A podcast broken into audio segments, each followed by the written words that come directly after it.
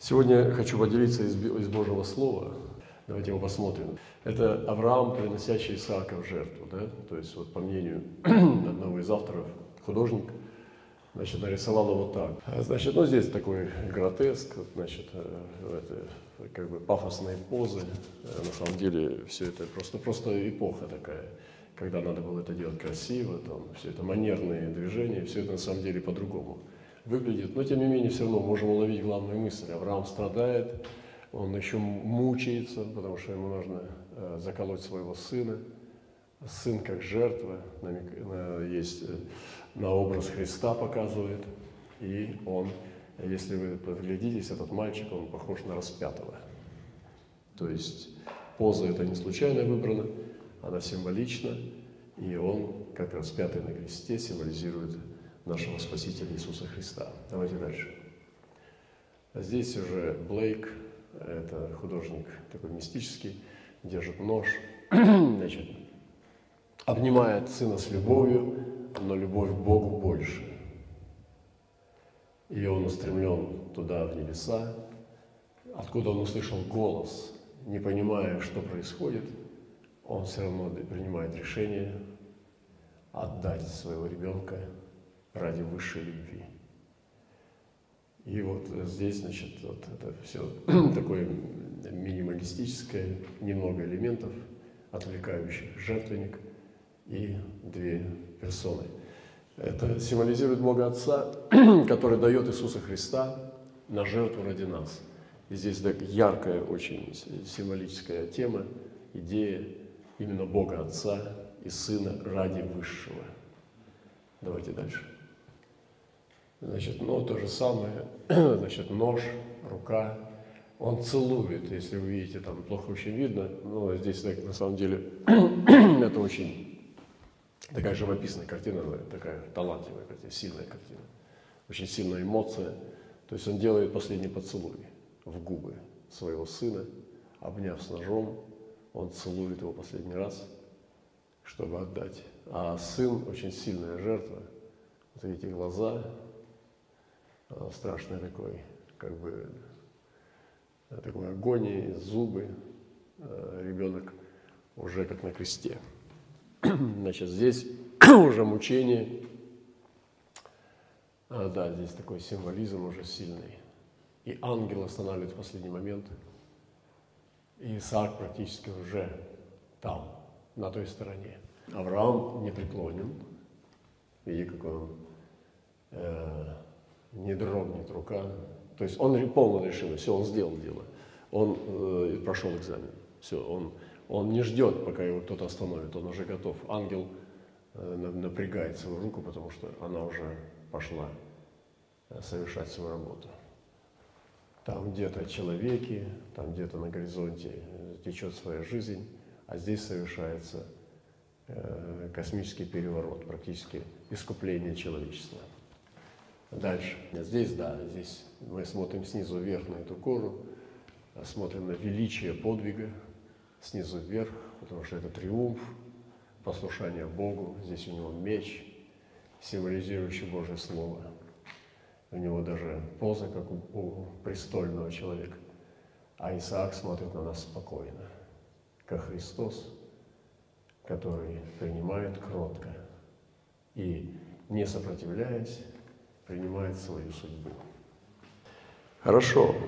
Эти вещи дают нам наглядное понимание, и это здорово. Значит, я хочу поделиться э, коротким словом и зачитать из Исаии. «И было во дни Ахаза, сына Иофамова, сына Озии, царя Иудейского, Рицин, царь сирийский, и Факей, сын Рималиин, царь израильский, пошли против Иерусалима, чтобы завоевать его, но не могли завоевать. И было возвещено дому Давидову и сказано, «Сирияне расположились в земле Ефремовой, и всколебалось сердце его и сердце народа его, как колеблются от ветра дерева в лесу». И сказал Господь Исаии, «Возьми ты, выйди ты и сын твой Шиар, Иисуф, навстречу Ахаву, к концу водопровода верхнего пруда, на дорогу к полю белильничему и скажи ему, наблюдай и будь спокоен, не страшись, и да не унывает сердце твое от двух концов этих дымящихся головней, от разгоревшегося гнева Рицина, Сириан, сына Рималина, Сирия, Ефрем и сын Рималин умышляют против тебя зло, говоря, пойдем на Иудею, возмутим ее, и овладеем ей, и поставим в ней царем сына Тавилова.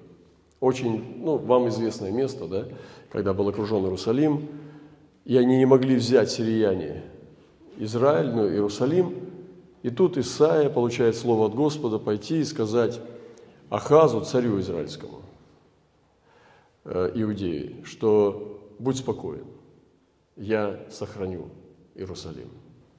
Очень сильное, мощное слово. Но есть одна вещь, которая меня очень сильно тронула. Очень мощная деталь. Он должен был пойти со своим сыном. Вот здесь мы встречаем одно из очень редких явлений, когда пророк пророчествует не в одиночку, а с сыном. Почему Господь в этот раз захотел, чтобы с пророком был сын? Сейчас вы видите на этих картинах сына. Мы видим, как художники отображают эту деталь. Отец и сын и Бог, невидимый для всех. Итак, эта деталь. Почему пророк должен быть сыном? Почему он должен быть не один? Почему он должен взять ребенка? И представьте, тысячи войск вокруг Израиля, вокруг города.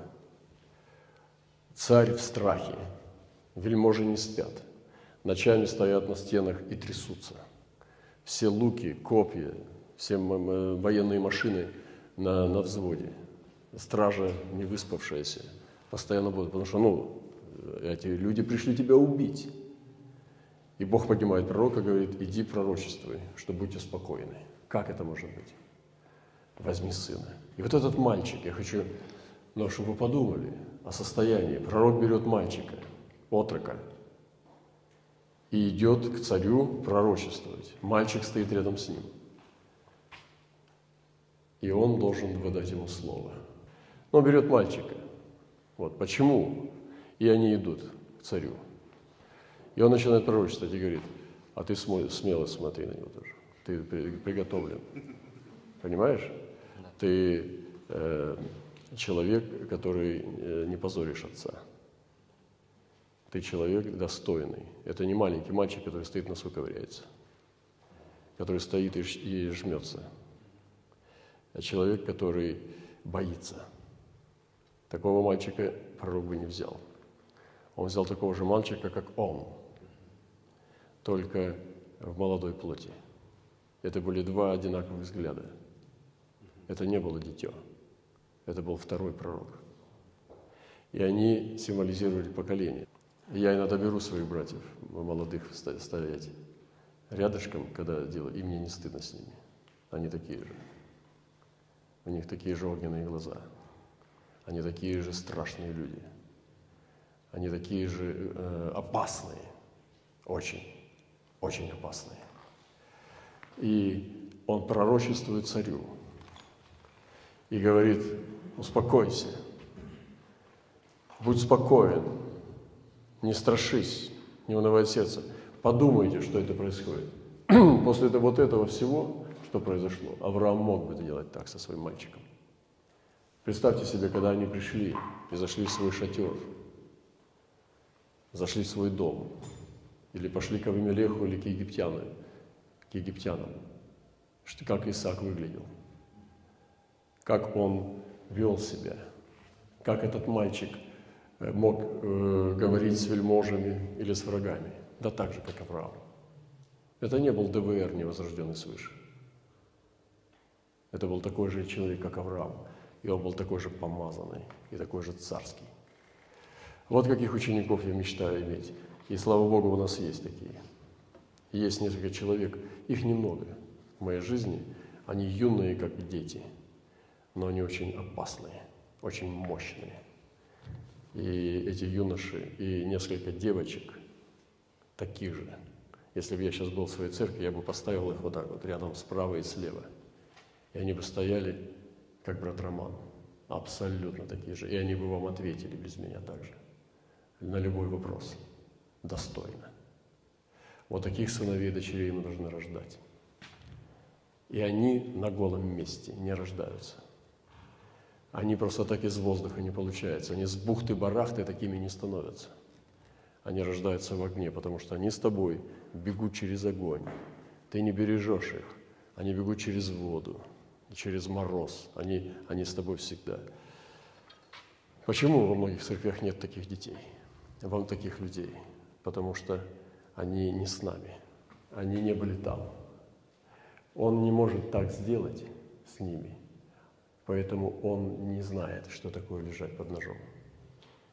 Вот это надо делать отцам. И мы говорим, если Бог пошлет пророка, это Малахия 3 глава, и если вы не повернете, отцы, сердце к детям, то тогда дети не повернут к отцам, и тогда Бог придет и проклянет землю. Так написано. Но дело в том, что мы думаем, что надо воспитанием детей заняться. А это нет. Это вот так надо сделать. И вот так вот обратить свое сердце к детям. Вот так надо сделать. Положить их в жертву. Подумайте над этим. Это не воспитание. Ай-яй-яй, можно, нельзя. Это не работает. Ты не построишь дух человека моралями. Это рождение. Рождение в духе. И он говорит, вот это слово, он говорит, и, и Господь говорит, выйди ты и сын твой. Он не говорит, возьми сына. Он говорит, выйди ты и выйди сын. То есть это слово и к сыну. Выйди ты и сын твой, Шар Иисуф, навстречу Ахазу. К концу водопроводного верхнего пруда, на дорогу к полю величному, то есть на дороге встретили их. И скажи, наблюдай и будь спокоен, не страши. Он повелевает царю вместе с ребенком. И перевод Шар Иисуфа – это остаток возвратится. Сын был надеждой для Израиля. Его имя Ша, Шаар Иисуф переводится с иврита «остаток возвратится». Вот это знамение было. И я люблю, когда люди называют библейскими именами детей. Не языческими, не греческими, а библейскими, под которых есть, не, они не стыдятся библейских имен, потому что они не молотят под славян или под белорусов или под греков. Они берут из Библии и называют. Они утверждают Писание. И он назвал его «остаток возвратиться» во время пленения, во время отступления. Вы знаете, что царь Ахаз был нечестивый человек, но пророк называет своего сына «остаток возвратиться». И вот он берет знамение, он там не объясняет ничего, он не говорит, моего сына зовут Шар Исуф, тебе ничего не говорит? Он не спрашивает эти глупости, он просто перед небесами дает знамение, и это работает. И имена наших детей тоже имеют значение, если они библейские. Иисус.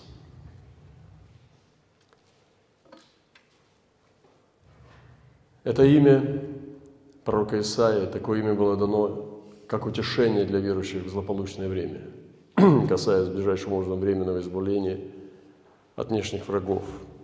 Оно было как знамение, избавление от мрака неведения и, и, и показывал на Христа и на Его пришествие. Остаток возвратится.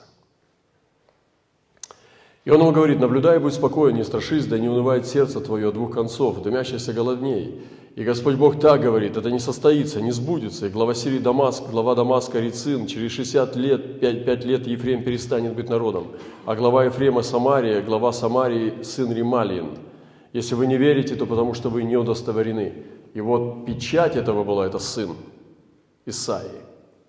И продолжал Господь говорить к Ахазу, сказал, проси себе знамение у Господа Бога твоего. Проси или в глубине, или на высоте. Проси знамение или на глубине, или на высоте. И сказал Ахаз, не буду просить, не буду искушать Господа. Глупец. Тогда сказал Исаия, слушайте же, дом из Давидов, разве мало для вас затруднять людей, что вы хотите затруднять Бога? То есть знамения не просишь, когда Господь тебе сказал, затрудняешь меня, и сам, ибо так, так сам Господь даст вам знамение.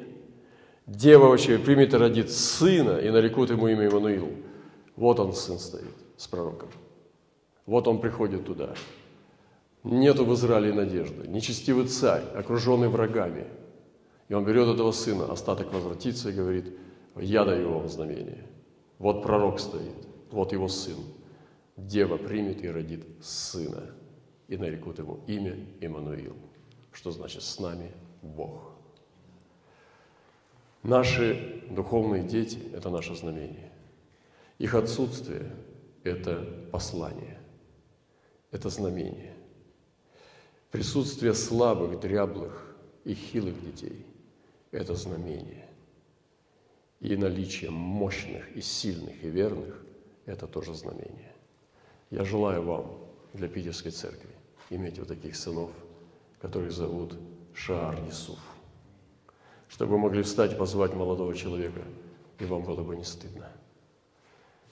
Я бы сейчас бы у себя в церкви был бы, поставил бы вот так их в ряд, проповедовал бы, а они бы стояли, как солдаты, смотрели бы вам в глаза.